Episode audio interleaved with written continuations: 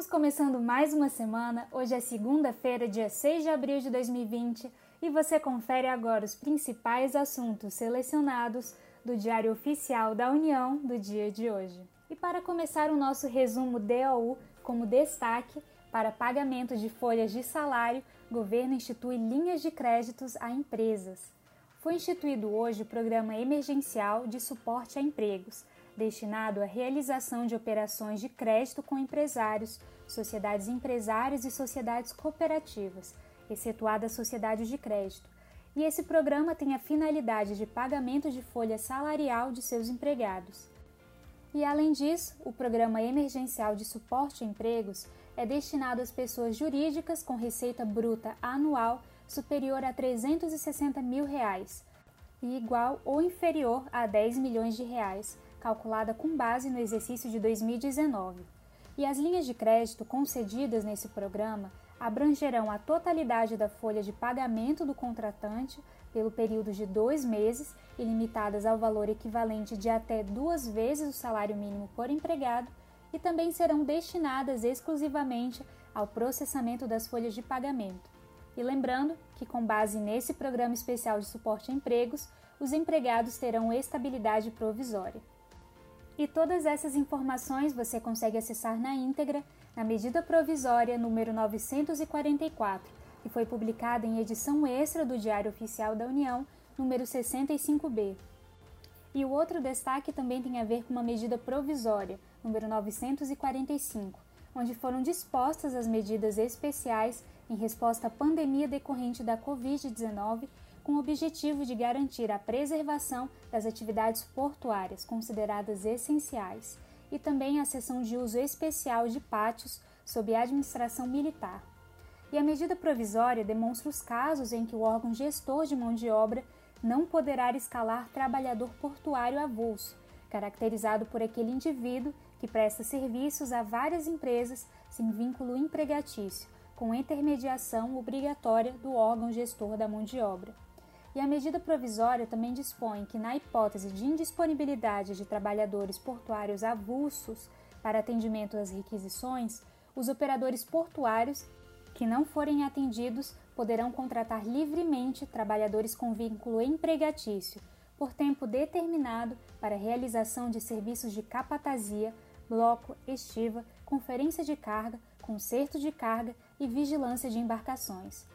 E essa contratação temporária não poderá exceder o prazo de 12 meses.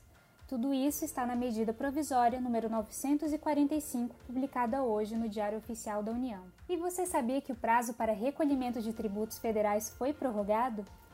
Pois bem, esse prazo para recolhimento de tributos federais foi prorrogado em decorrência da pandemia relacionada ao coronavírus, e com isso, as contribuições previdenciárias de que trata o artigo 22 da Lei nº 8.212, de 24 de julho de 1991, devidas pelas empresas a que se refere o inciso 1 do caput e o parágrafo único do artigo 15, bem como a contribuição de que trata também o artigo 24 da Lei nº 8.212, de 1991, devida pelo empregador doméstico, relativas às competências de março e abril de 2020, deverão ser pagas no prazo de vencimento das contribuições devidas, nas competências de julho e setembro de 2020, respectivamente.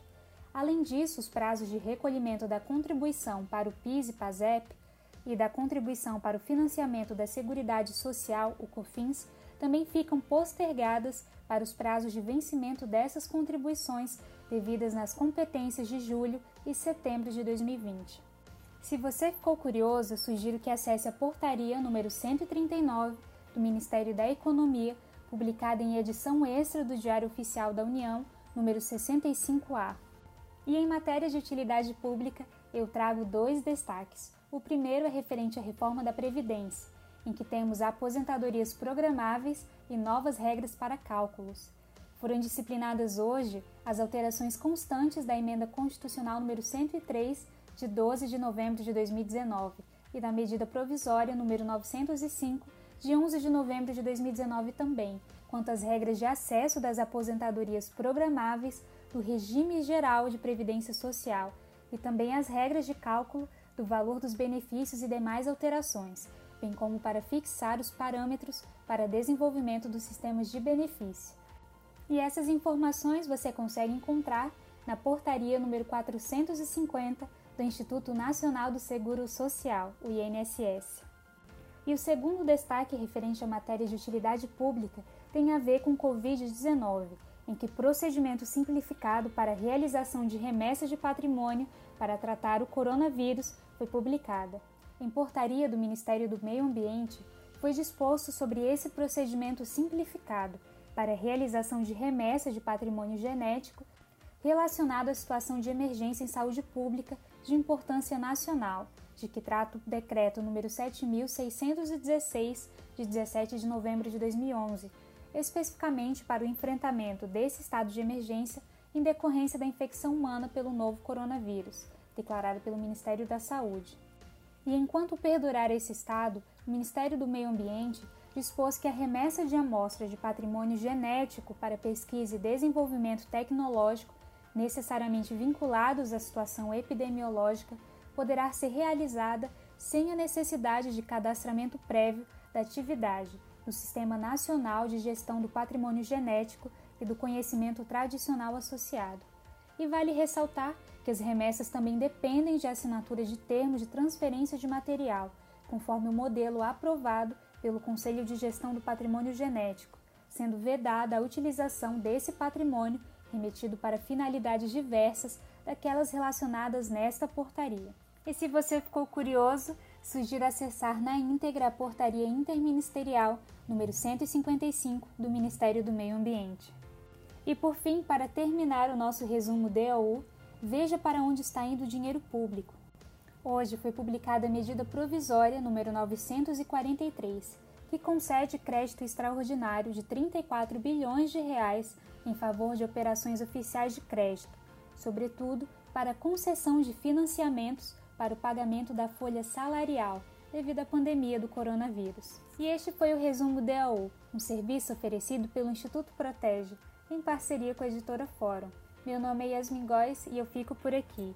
Muito obrigada a todos por me acompanharem nesta segunda-feira e eu espero vocês amanhã para novos destaques.